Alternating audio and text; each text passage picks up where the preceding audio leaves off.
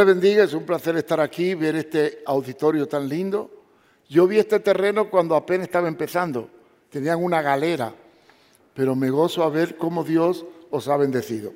Bien, solamente que no traje muchas páginas, pero tenemos un proyecto porque el gobierno nos daba un presupuesto para cubrir el 60%, pero no ha salido todo este año y estamos en una crisis como nunca. Pero siempre Dios ha sido bueno. Yo me acuerdo que en momentos difíciles Dios ha hecho maravilla y siempre ha usado en el pasado a gente no evangélica, Artajerje. No sé si saben la historia de Nemías, ¿verdad? Nemías era un siervo de Dios al servicio de un rey pagano y su pueblo estaba en crisis y habían destruido el templo de Jerusalén y los muros. Y el rey ayudó a Nemías para edificar los muros, siendo pagano. Y yo he visto que Dios puede hacer muchas cosas para suplir. Recuerdo una vez, hace varios años, tuvimos una crisis terrible y necesitamos más de 100 mil empiras. Y yo no sé cómo, alguien me llamó por teléfono, don Mario, ¿usted necesita un dinero para salir del apuro? Sí, lo veo en el Mall Las Cascadas. Yo me quedé extrañado. O era verdad o me querían secuestrar. Entonces me llevé dos muchachos conmigo. Miren, me voy a sentar, le dijo que me sentara por la parte donde comen. Ustedes echen el ojo, déjenme tranquilo a ver si aparece alguien. De pronto apareció un señor, se sentó frente a mí. Señor Fumero, sí. Tome, y me dio un paquete así de billete. 80 mil empiras. Y yo dije, bueno, vamos al banco a depositarlo porque yo no cargo dinero a nombre de la institución. Y me acompañó. Y cuando estaba haciendo fila en el banco para depositarlo, el hombre desapareció. Yo pensé, ¿quién sería ese hombre? Ni me dio su nombre, ni dijo quién era. A lo mejor fue un ángel. Dios hace milagros. Y ahora estamos en una lucha porque queremos conseguir mil personas que nos apoyen con 250 lempiras mensuales. Hombre, si aparecieran 500 con 500, para cubrir, aunque sea 250 mil lempiras, para poder salir a flote con limitaciones. Entonces hemos hecho esta hoja donde explica todo y al final hay una carta de compromiso. Pero como no tenemos muchas hojas, si se acabaran, Podemos dejar una, usted saca su celular, toma fotografía y puede ponerse en contacto con nosotros y hacer el depósito en la cuenta de la institución y reportárnoslo por WhatsApp para saber que hay que transferirlo al proyecto de San Pedro. Eh, nunca le dé dinero a una persona para el proyecto. Ninguna persona va a pedir dinero. Todo dinero tiene que entrar por medio de una cuenta de la institución. No recibimos ofrendas personales para el proyecto tiene que ser a través de la cuenta. Y este libro, que está a la venta, queda muy poco porque se fueron bastante en, la primera tanda de la iglesia en, el centro, trata sobre el origen de las maras, la ley antimara, los problemas en los centros penales, el abuso de la autoridad, todo el problema de la pandilla, su causa, origen, evolución, y después se llama Diamantes entre el lodo porque está impregnado de testimonios de jóvenes que salieron de las pandillas, de la droga, y hoy en día son hombres victoriosos en el Señor. Y aquí relato una experiencia muy peculiar. Un gran amigo, que aunque es católico, yo lo aprecio mucho, Monseñor Rómulo Emiliani, en el año 2002 empecé un proyecto con las maras, me mandaba a los muchachos a Tegucigalpa, yo se los devolvía convertidos, él los tomaba, eran mareros todos, bien tatuado, y le puso un proyecto social para reinserción. Y estaba muy contento Emiliani. Y de pronto se los mataron a todos. Él se frustró bastante. Yo lo estuve visitando en España hace poco y fracasó su proyecto para reinsertar a estos jóvenes. Pero yo sigo adelante. Creo que Dios es maravilloso y el único que puede cambiar de verdad es Jesucristo.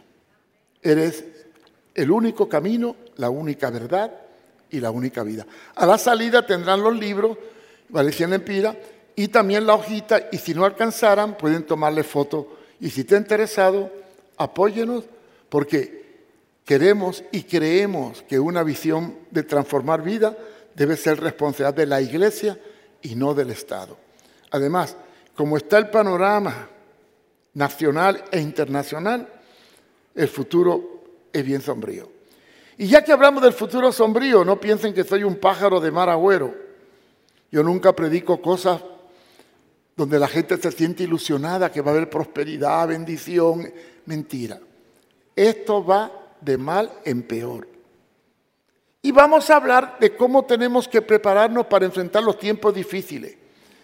Hay tres perspectivas del futuro. Uno, la realidad económica mundial. Dos, la realidad moral mundial. Y tres, la realidad de política mundial. Se habla de un nuevo orden mundial, de una agenda 2013, de una agenda del género. Se habla de, de un control absoluto de las personas y se habla de una inflación que nos va a llevar a una recesión. Ya lo vemos, todo se ha disparado y no se puede hacer nada. Aunque el gobierno que está quiera cambiar las cosas, no lo puede cambiar porque no es un problema nacional, es un problema mundial. El combustible en España está a 2 euros el litro de gasolina y 2 euros representan casi 2,50 de dólar, un litro. Y el panorama es sombrío. Pero esto que estamos viviendo está en la palabra. Y hoy vamos a hablar de ello. Hay un libro que nadie le gusta leerlo porque no le entiende. Es el libro más difícil que hay en la Biblia. ¿Ya saben cuál es? ¿Cuál es? ¿Cuál es? Es un libro bien complejo. Voy a explicarle algo porque es un libro difícil. Imagínese, imagínese que usted está en una selva amazona, nunca ha visto la civilización, no sabe lo que es nada del mundo moderno, vive con taparrabo y de pronto ve pasar un avión. Oh, en su vocabulario no existe la palabra avión. Y usted tiene que llegar a su tribu y explicarle lo que vio. ¿Cómo explicaría usted ese aparato que pasó por su cabeza sin tener palabras para explicarlo? A ver, lo más posible diría, pasó un ave embramada o en celo, crujiendo por arriba de mi cabeza. Porque no sabe que es un avión. Imagínense a Juan en la isla de Patmos desterrado y Dios le va a dar una revelación que se va a cumplir dos mil años adelante, usando un vocabulario limitado, sin poder entender las cosas que ocurrirían porque ni por la menor ni por la cabeza le pasó la menor idea de lo que iba a ocurrir. Imagínense cuando yo estudiaba en el Instituto de Puerto Rico en el año 1963. El maestro me hablaba del libro de Apocalipsis y me trataba de explicar el sello de la bestia. ¿Qué entendía yo? Un tatuaje, una marca. Y después el maestro dijo que cuando Cristo venga, todo ojo lo verán. Y yo me pongo a razonar porque la cabeza es para pensar, ¿verdad? No para tener pelo.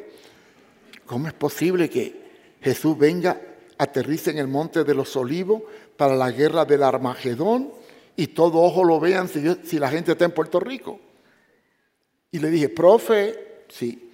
¿Cómo es eso que si Cristo va a aterrizar en el monte, allá en el monte de Sión, en la guerra del Armagedón todos lo van a ver si estamos aquí en Puerto Rico y en otro lugar del mundo. El pobre profesor se llevó la mano a la cabeza. Mira, Mario, tú no te preocupes, que cuando él vaya a aterrizar allí, le va a dar la vuelta al mundo para que todo el mundo lo vea. Salió del apuro. Pero en el año 1969, cuando yo era director de un centro de adictos en Nueva York, los jóvenes me pidieron permiso para ver el alunizaje del hombre en la luna. Y yo me fui con ellos a verlo. Y cuando vi que el hombre pisaba la luna y en la tierra lo estábamos viendo, entonces entendí que eso que era absurdo en el año 63, en el año 69 ya era posible. Después vimos cuando la guerra de Estados Unidos contra, contra Saddam Hussein, cómo se vio el bombardeo de Bagdad en directo. Entonces llegamos a la conclusión de que ya no tiene que dar la vuelta a Jesús. El día que los hechos apocalípticos ocurran, allí van a estar todas las cadenas de televisión, televisando ese gran acontecimiento llamado la guerra del Armagedón. Pero no voy a hablar de la guerra, voy a hablar de la crisis. Y quiero que busquen en su Biblia el libro de Apocalipsis. Si no tiene Biblia, entonces saque su celular y busque Apocalipsis. Si no tiene celular, entonces es un milagro. Porque ya los niños desde que nacen traen un celular en la mano. Capítulo 6. Y vamos a analizar solamente dos caballos de los cuatro. Dejamos los primeros dos caballos para otra vez. El blanco y el bermejo. Vamos a razonar el caballo negro y el caballo amarillo. Y vamos a buscar en el, tipo y símbolo qué quería decir la profecía dada por Dios a Juan en la isla de Patmos. Si leemos el versículo 7, dice que miré, se abrió el tercer sello, oí la voz que decía el ser viviente, ven y mira. Y miré, ah, perdón, vamos al versículo 5 y 6, sí el caballo negro. En, el 5 habla de un caballo negro. Y en el 6 habla de que este caballo traía una balanza. Y después se habla de una medida. Se habla de dos libras de trigo por un denario y seis libras de cebada por un denario. Pero como aquí el trigo no se cultiva, y menos la cebada casi, ¿verdad? Vamos a convertir este texto en una versión hondureña. Pongamos que Juan está en la isla de Roatán y el ángel le habla estilo hondureño. Entonces vamos a, ver, a convertir este texto en versión catracha. Dos libras de frijol por un día de trabajo. Y seis libras de maíz por un día de trabajo. Pero no me venda ni la manteca ni el café versión hondureña. ¿Qué está hablando ahí?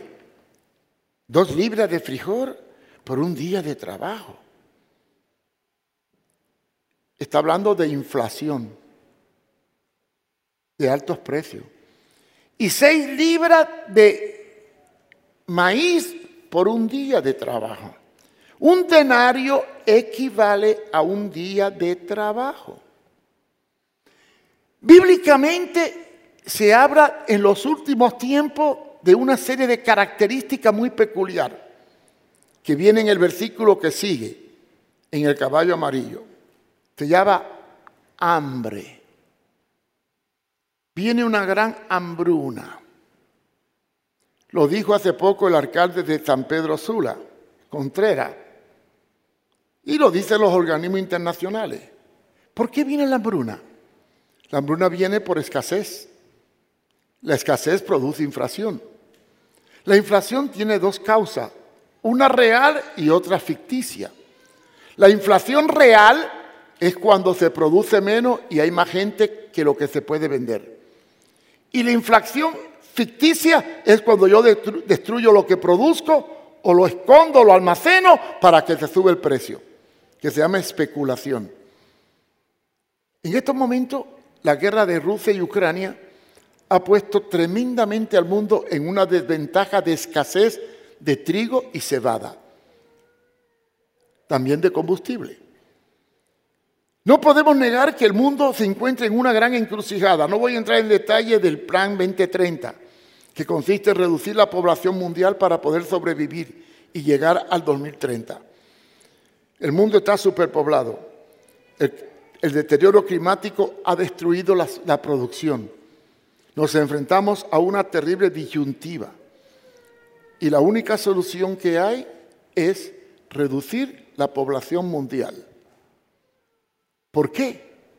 Porque no podremos suplir por las condiciones actuales todos los alimentos que el mundo requiere. Y entonces, al haber menos productos y más demanda, aumentan los precios. Eso nos lleva a una inflación. Los precios se inflan. Y ya lo estamos viendo. Y no es problema hondureño. Denle gracias a Dios que todavía en Honduras el huevo está más barato que en Estados Unidos. Yo, acabo de estar en Miami hace un mes y el cartón de 12 huevos valía 2.20, por ahí 2.30, 2.50. Ahora que fui estaba a, 3, a 6 dólares el cartón de 12 huevos. La leche valía 2.20 el galón, 2.30, 2.60. Estaba a 6 dólares, 6.50 el galón. Todavía aquí estamos un poquitito mejor, pero peor en cuanto a lo que ganamos. Quiere decir que la Biblia nos está anunciando en los últimos tiempos una tremenda inflación que va a producir lo que sigue en el capítulo, que, en el versículo que viene después. Ahora, cuando hay una inflación y no se puede abastecer a todo el mundo de los alimentos necesarios porque el dinero no vale, porque no hay para comprar, ¿qué alternativa queda? Vamos a pasar al capítulo 13 de Apocalipsis. Los dos últimos versículos, 16 y 17. Y hace que todos, grandes y pequeños, ricos y pobres, libres y esclavos, se les pusiese una marca en la mano derecha y en la frente, y que nadie pueda comprar ni vender, sino el que tuviere la marca o el nombre de la bestia. No puedo ser muy profundo, pero la Biblia presenta una trinidad diabólica, el anticristo, la bestia y el falso profeta. El anticristo es el gobernante, la bestia es el poder económico y el falso profeta es la religión falsa que se va a crear o que ya se está creando. Con eso del nuevo orden mundial, de la genealogía, de la ideología del género y de todos esos antivalores que tratan de destruir los conceptos tradicionales de la palabra. Aquí se habla de que nadie puede comprar ni vender si no tiene un sello o una marca y establece un número. El que tiene oído para oír entienda. Y pone el 666 y lo llama número de hombre. Claro, en ese número de hombre está el secreto del simbolismo, porque Dios hizo al hombre en el sexto día. De manera que el 6 simboliza al hombre como el séptimo simboliza a Dios. Y, 666 son 18 dígitos y casi todos los sistemas bancarios internacionales tienen un sistema numérico mediante el cual controlan a la persona. Pero habla de un control sobre los seres humanos para comprar y vender. Yo me preguntaba cuando estudiaba la Biblia, ¿cómo es posible que 7 mil millones de personas en el mundo los podamos controlar a todos? ¿Cómo es posible? ¿Cómo es posible? En ese tiempo era absurdo. Como cuando era niño, yo me acuerdo cuando tenía 13 años, iba al cine y miraba una película de Flash Gordon, blanco y negro. Y en la película lo miraba que tocaba un reloj, apretaba y salía una pantalla. Ah, fantasía, bien fantasía. Bueno, ahora ya no solamente tiene una pantalla, me mide el corazón, el pulso, y me, me lo mide todo. ¿Cómo nosotros podemos controlar a las personas? De forma tal que nadie pueda comprar ni vender si no tiene el sello. ¿Cómo es este control cómo es posible? Quiero que sepan, aunque usted no me crea, nosotros cargamos en el bolsillo el control. Los teléfonos son inteligentes. Y este teléfono tiene todos los movimientos tuyos registrados. Es más, tú puedes activarlo y controlar los movimientos de las personas que tú quieras. Estamos bien controlados. Tenemos toda la tecnología para controlar a los seres humanos. Y tenemos todos los mecanismos para que esta posibilidad de controlar a la gente con un sistema numérico sea posible. Por lo tanto, cuando la crisis venga y la inflación se desencadene y produzca la segunda etapa de la inflación, y de eso a donde quiero llegar yo, ¿qué es la segunda etapa de la inflación? La inflación se dispara cuando sobrepase el 10, el 15 y llegue al 12%. ya no estamos bajo una inflación, estamos bajo una recesión. ¿Qué es una recesión? Pues que todo se contrae y el mundo entra en un proceso caótico económico, donde el dinero solo es papel mojado. Le voy a contar una anécdota mía. En la década del sesenta y pico visité Bolivia y llegó un momento en que la inflación llegó a un nivel tan grande que el dinero se devaluó tanto que para ir a comprar un refresco había que llevar el dinero en carretilla.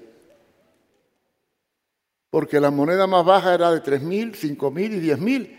Y una Coca-Cola o una Pepsi-Cola valía un millón y medio. Tuvieron que quitarle seis ceros y hacer otra moneda. Lo mío ha pasado en Venezuela. Eso está pasando en Venezuela. Quiere decir que bíblicamente vamos a una recesión como síntoma de la estructuración del nuevo orden mundial, que aunque tú no lo creas, ya está ejecutándose. Pero vamos al versículo que sigue. Al caballo amarillo. Y ahí donde nosotros tenemos que ver lo que está pasando. 8. Miré y aquí un caballo amarillo y el que lo montaba tenía por sobrenombre muerte. Y el Hades le seguía. Hades es una palabra griega que tiene dos significados. Lugar debajo o infierno. El Hades le seguía. La muerte, el infierno le seguía. Y le dio potestad y le dio potestad de matar la cuarta parte de la tierra. Cuarta parte de la tierra, que es el 25% de la población mundial. Hay muchas teorías sobre que se está buscando métodos para disminuir la población mundial. No voy a entrar en este dilema. Solamente le invito a que ustedes investiguen. Búsquense por medio de, internet algunas palabras clave. Por ejemplo, grafeno. Anótelo, investigue. Grafeno. No voy a dar más detalles, no quiero meterme muy profundo porque matar la cuarta parte de la población mundial. Ahora, la pregunta es, ¿y cómo la va a matar? Aquí da tres cosas. Con espada, con hambre y con mortandad. Espada. Bueno, no dice metralladora ni bomba porque no había esto. La época de, de la Biblia, la pelea eran con espada. Entonces está hablando de un arma de guerra llamada espada, como hoy ya no se usa la espada. Ahora se usan bombas, granadas y metralladoras. Pero habla de armas, espada. Cambiemos la palabra espada por armas. Hambre y mortandad. Mortandad es igual a pestilencia, mortandad y pestilencia es igual a epidemia, es igual a plaga. Para nosotros poder respaldar un concepto, no podemos tomar un texto aislado de otro texto para fabricar un pretexto. Entonces, como este texto habla de una crisis mundial en los últimos tiempos de guerra, hambre, epidemias y, y caos, la pregunta es, ¿en qué otro fundamento bíblico puedo afianzar esto de Apocalipsis? Vayamos ahora a Mateo capítulo 24, versículos 6 y 7. Mateo 24, 6 y 7. Jesús está hablando de los últimos tiempos, ya no es palabra de Apocalipsis, ya no es una revelación, ya es una realidad transmitida por Jesús sobre la realidad de los últimos tiempos. En el 6 dice, y oiréis de guerra y rumores de guerra. Porque se levantará nación contra nación y reino contra reino. Y después dice, en el 7, y habrá hambre, terremotos y pestes. Hambre, terremoto y pestes. Jesús está hablando de la condición de los últimos tiempos. Escribe cuatro cosas. Guerras entre naciones y dentro de naciones. Hambre, epidemias y terremotos, fenómenos naturales. Y después dice, y todo esto será principio de dolores. Quiere decir que lo que está diciendo Juan en la revelación del caballo amarillo no es nada más que la ratificación de lo que Jesús demostró como una señal de los últimos tiempos. Además, ahí mismo en Mateo capítulo 24, en el versículo 37 y 38, se compara los últimos tiempos con los tiempos de Noé. Dice, y como los días de Noé, así será la venida del Hijo del Hombre. Bueno, ¿cómo en los días de Noé? Pues entonces tendría que irse a Génesis 6.11, donde dice que la tierra estaba corrompida y llena de violencia. Entonces, describiendo el panorama bíblico apocalíptico, es una tierra corrompida, violenta, donde iban a haber guerras, hambre, fenómenos naturales y epidemias en todo el mundo, con el propósito de destruir el 25% de la población mundial antes de que se manifieste el hombre de pecado, el hijo de perdición. Quiere decir que para que aparezca un anticristo o un líder mundial o una estructura mundial o un eje mundial, tienen que haber factores que agrupen, aglutinen y creen las condiciones para esa unidad. Y esa unidad que se llama Nuevo Orden Mundial o la Agenda 2030, no es nada más que el inicio de lo que hoy estamos viviendo, no a nivel hondureño, a, nivel mundial. El mundo está dividido en dos facciones. Uno, los países que le hacen el juego al nuevo orden mundial.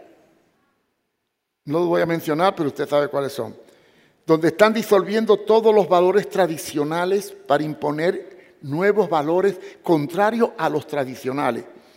Y tristemente, los únicos países que están cayendo en esta trampa, tristemente, son los que se llaman cristianos. Porque el nuevo orden mundial está prevaleciendo en los países dominados por el cristianismo.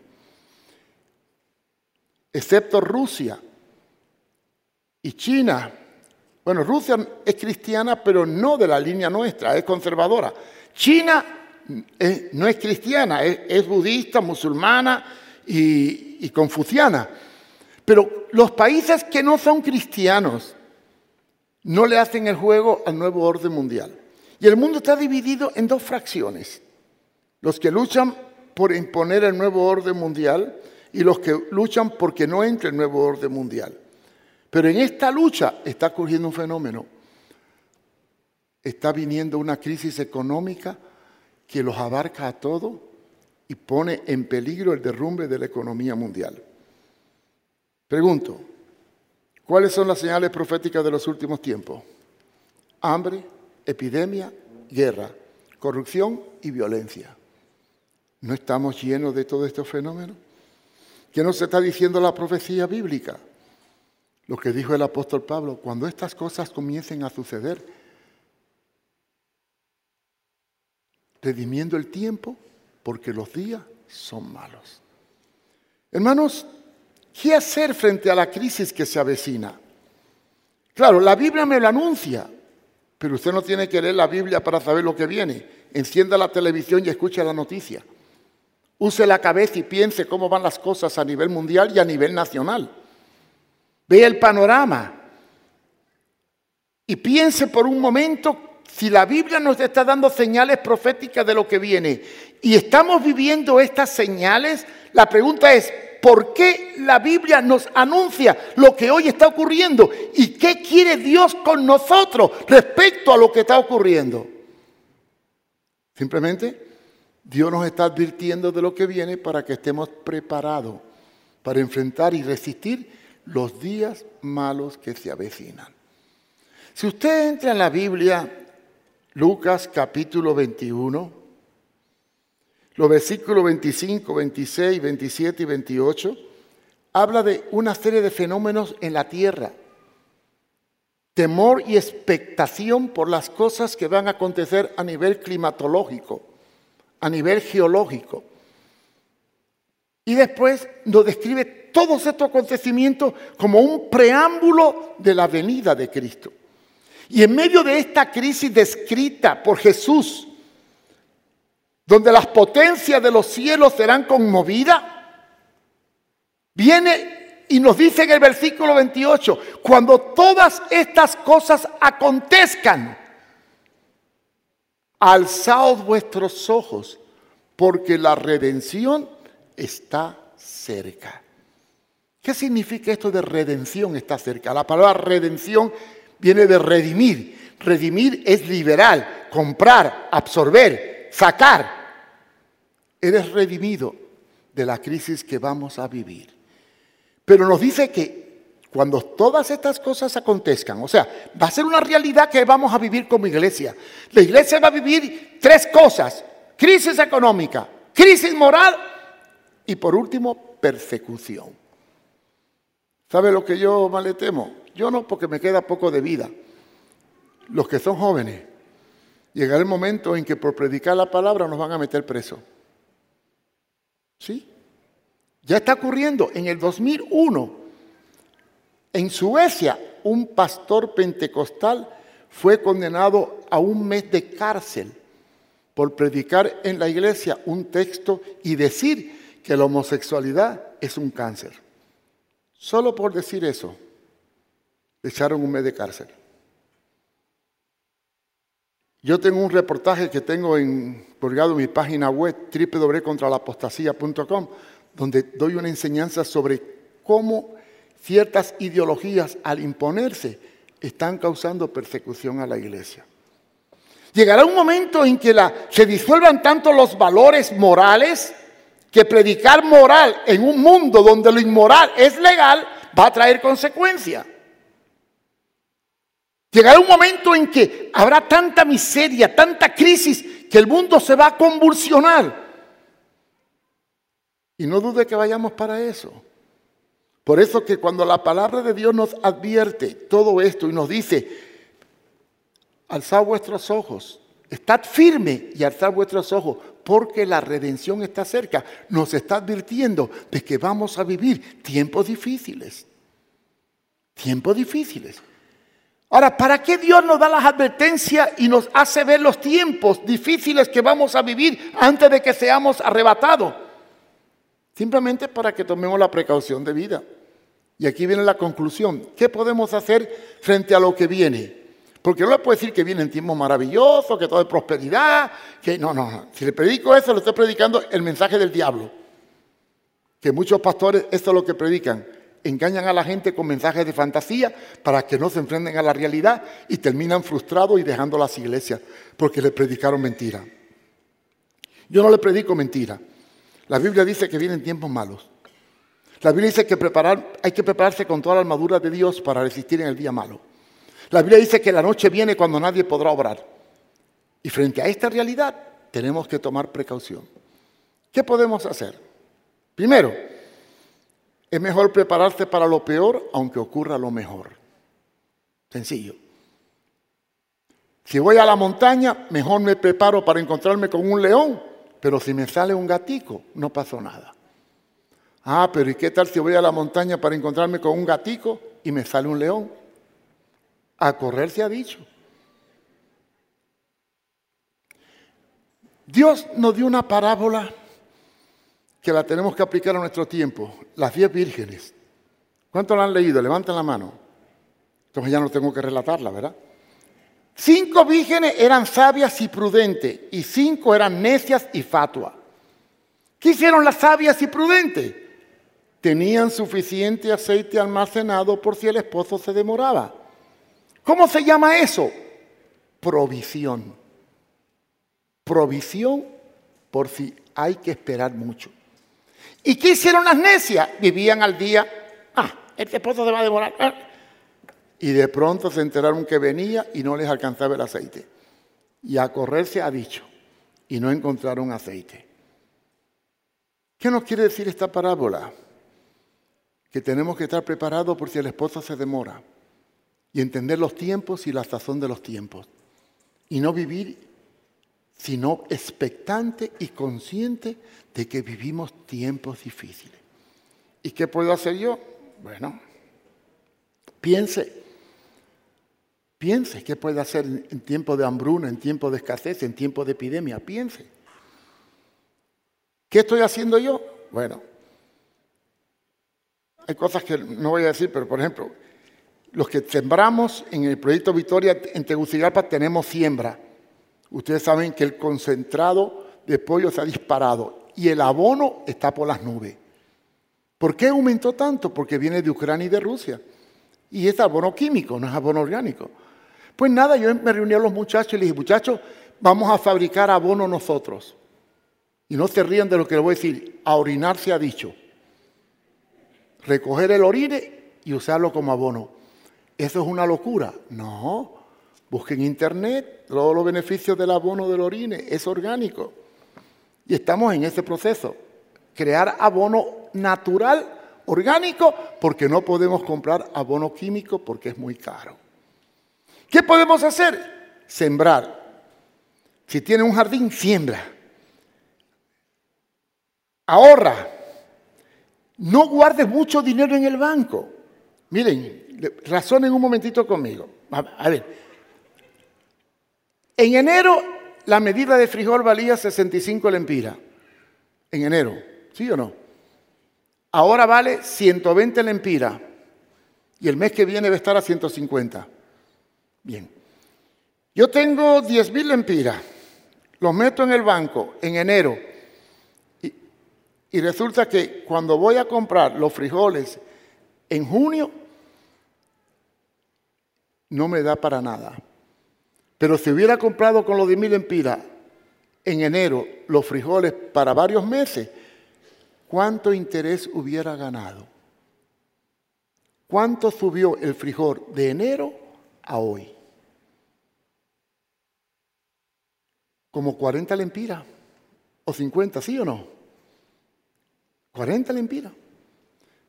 Entonces quiere decir que si hubiera comprado los frijoles de enero, febrero, marzo y abril, mayo y junio anteriormente y los procesos para envasarlo, hubiera ganado primero 20, 30, 40 y, y hubiera multiplicado el dinero. Porque el dinero se devalúa. Mientras que los productos suben, tu dinero mengua.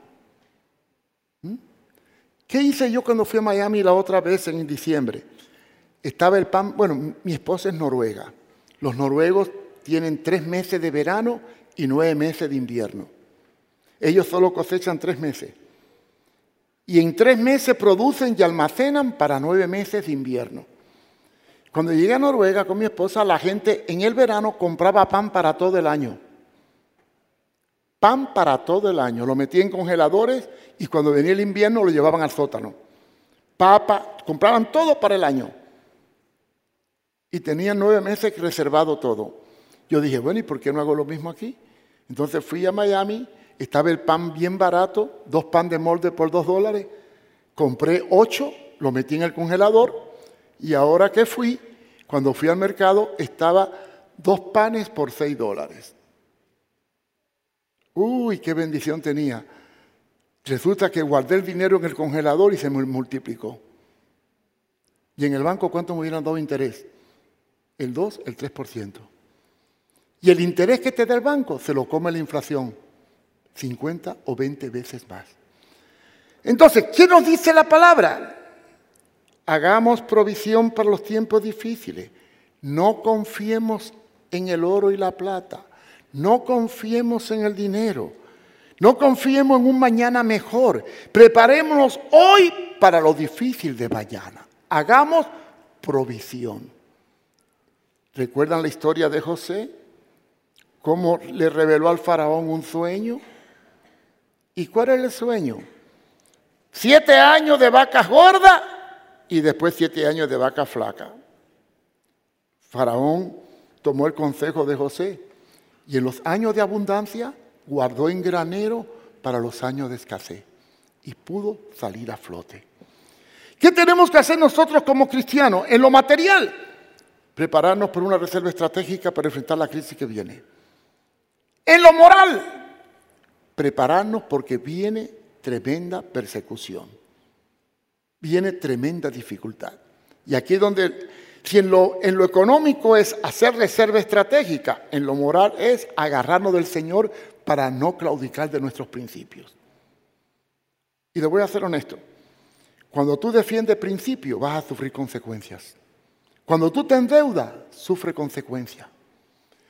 Cuando tú no actúas conforme a los principios de la palabra y te dejas vender o comprar por el medio, terminas cayendo en apostasía.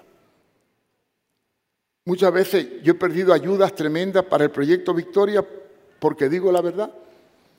Una vez critiqué cierto producto que hacía daño y esa compañía me daba 10 mil empinas mensuales.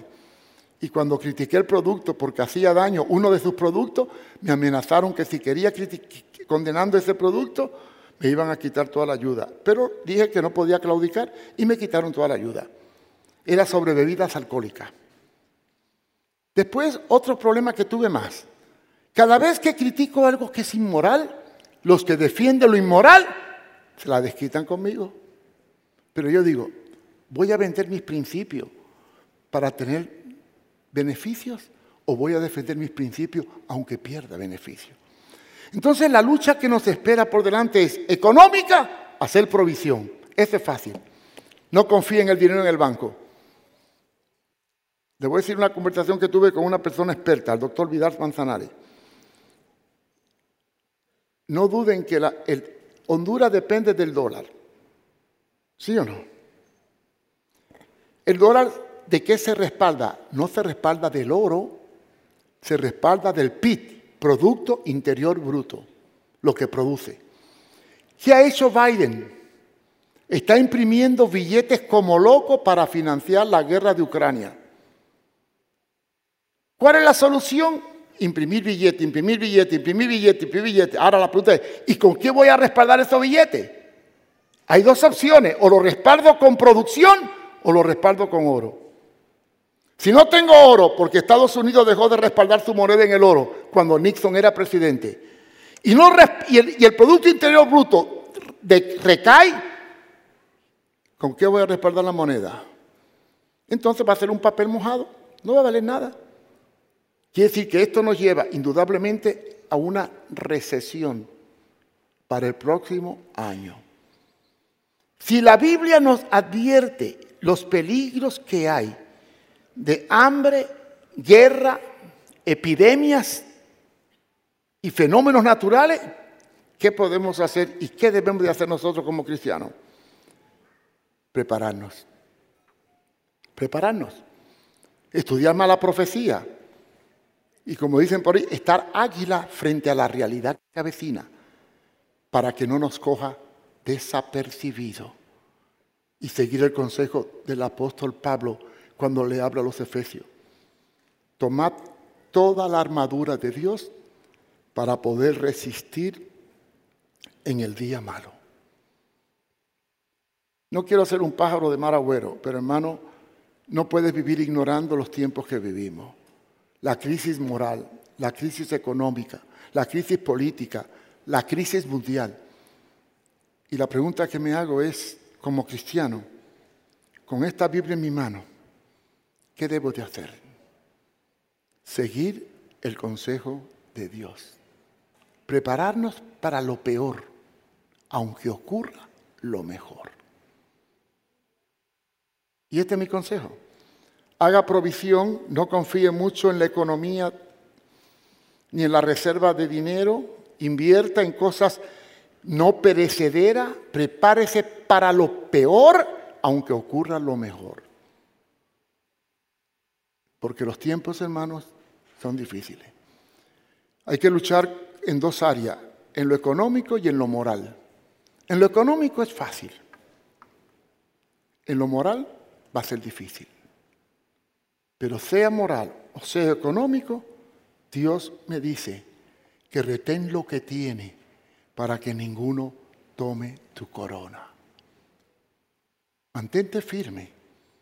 Piensa bien, analiza bien y planifica tu vida pensando en la realidad que actualmente vivimos en Honduras. Tenga reserva estratégica de todo, de combustible, de todo. Si puede tener, mire, el dinero guardado es dinero devaluado. El dinero invertido es dinero ganado. ¿Sabe que yo siempre, bueno, desde que me casé con una noruega, gloria a Dios, aprendí a hacer reservas. Siempre tengo reservas para, para tiempo. Por ejemplo, en combustible yo tengo reservas para hacer frente a tres meses. En comida, igual. Me compré un congelador y ahí congelo todo y tengo, uy. Porque digo, ¿y para qué quiero tener dinero en el banco si al fin y al cabo se me devalúa? Mejor compro lo que necesito, lo guardo y voy ganando más intereses que lo que me da el banco. Que no puedo andar en carro porque está muy caro. Ahora voy una vez a la semana a Tegucigalpa Pino dos. En el proyecto, como no podemos gastar gasolina, le compré bicicleta. Lástima que Tegucigalpa es una topografía muy mala, pero aquí en San Pedro, el único peligro es que un carro te lleve por delante, pero bueno, te vas para el cielo. Pero sí, hay que estructurar nuestra economía de acuerdo a nuestra realidad y enfrentarnos a nuestro mundo con coherencia apostólica de la palabra para no caer en errores. Así que mi consejo, prepárese para lo peor, aunque ocurra lo mejor. Tome precaución. Y como dice la palabra, revístase de toda la armadura de Dios para que pueda resistir en el día malo. Sabiendo que cuando haya acabado todo, el Señor vendrá por nosotros. Vamos a orar. Padre, te damos gracias por tu palabra. Triste, Señor, el tiempo que estamos viviendo y el futuro que nos espera. Porque estamos llenos de violencia, de guerra, de hambre, de epidemias, de crisis económica, de antivalores por todos lados, Señor. Pero tú nos puedes dar fuerza, sabiduría y valor para poder enfrentar estos tiempos difíciles. Porque tú lo pronosticaste, Señor.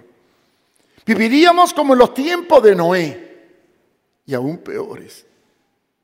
Ayúdanos, Señor, a mantenernos firmes con convicción en tu palabra, preparados para lo que venga, sabiendo que el que está con nosotros es más poderoso que el que entra contra nosotros. Ayúdanos, oh Dios, a entender tu palabra a tiempo y fuera de tiempo. Ayúdanos, Señor, a tomar todos los recursos disponibles para poder hacer frente a este mundo de apostasía que nos rodea y que seamos coherentes con la solidaridad y la predicación del Evangelio al mundo perdido. Porque los días se acortan, Señor, y tu iglesia no puede dormir en la esperanza de que vienen tiempos mejores. Al contrario, tenemos que trabajar consciente de que la noche viene y muy pronto en que ya no podremos hacer lo que hoy podemos hacer. Ayúdanos, Padre en el nombre de Jesús. Yo quiero hacer una oración especial. Eres coherente de la situación que vivimos y te estás preparando para enfrentar con el Señor los, los tiempos difíciles que se avecinan. Tienes problemas económicos, familiares. Ah, te has alejado del Señor, ha bajado a la guardia y el enemigo a lo mejor está distrayéndote. Hoy más que nunca necesitamos una iglesia fuerte, sólida y comprometida con el Señor. Yo quisiera orar por aquellos que sientan que Dios le ha hablado sobre la realidad de los tiempos y quieran una oración especial ahí en su asiento. Se pone de pie y voy a orar por ti.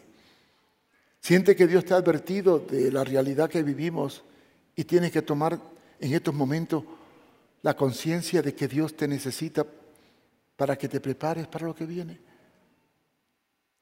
Te has adormecido como cristiano y estás creyendo que vienen tiempos maravillosos y no despierta la realidad. Yo te digo a ti, hey, despiértate tú que duerme y levántate y te alumbrará Cristo. Quiero orar por aquellos hermanos que tienen necesidades, problemas, dificultades. Se pone de pie y ahí en su asiento Dios te está viendo y voy a orar por ti. Padre, en el nombre de Jesús, yo vengo delante de ti. Quiero pedirte que tú nos hagas conscientes del tiempo que vivimos. Que nos haga entender la oportunidad de aprovechar hoy esta gracia que tú nos has dado para predicar, compartir, edificar y prepararnos, Señor, en lo espiritual y en lo material para enfrentar la realidad cruda que se avecina. Para no caer en las garras del engaño y de la mentira en el juego del anticristo. Ayúdanos, Señor, a vivir coherentemente, consciente del papel que podemos desempeñar para ti hoy. Usa nuestras vidas, Señor. Sácanos del atolladero. Reprende toda deuda. A no vivir de acuerdo a la realidad. A no vivir coherentemente para poder ser un siervo tuyo y honrarte con todo lo que soy, con todo lo que tengo, con todo lo que puedo. Te lo pido en el nombre de Jesús. En el nombre de Jesús. Amén, amén.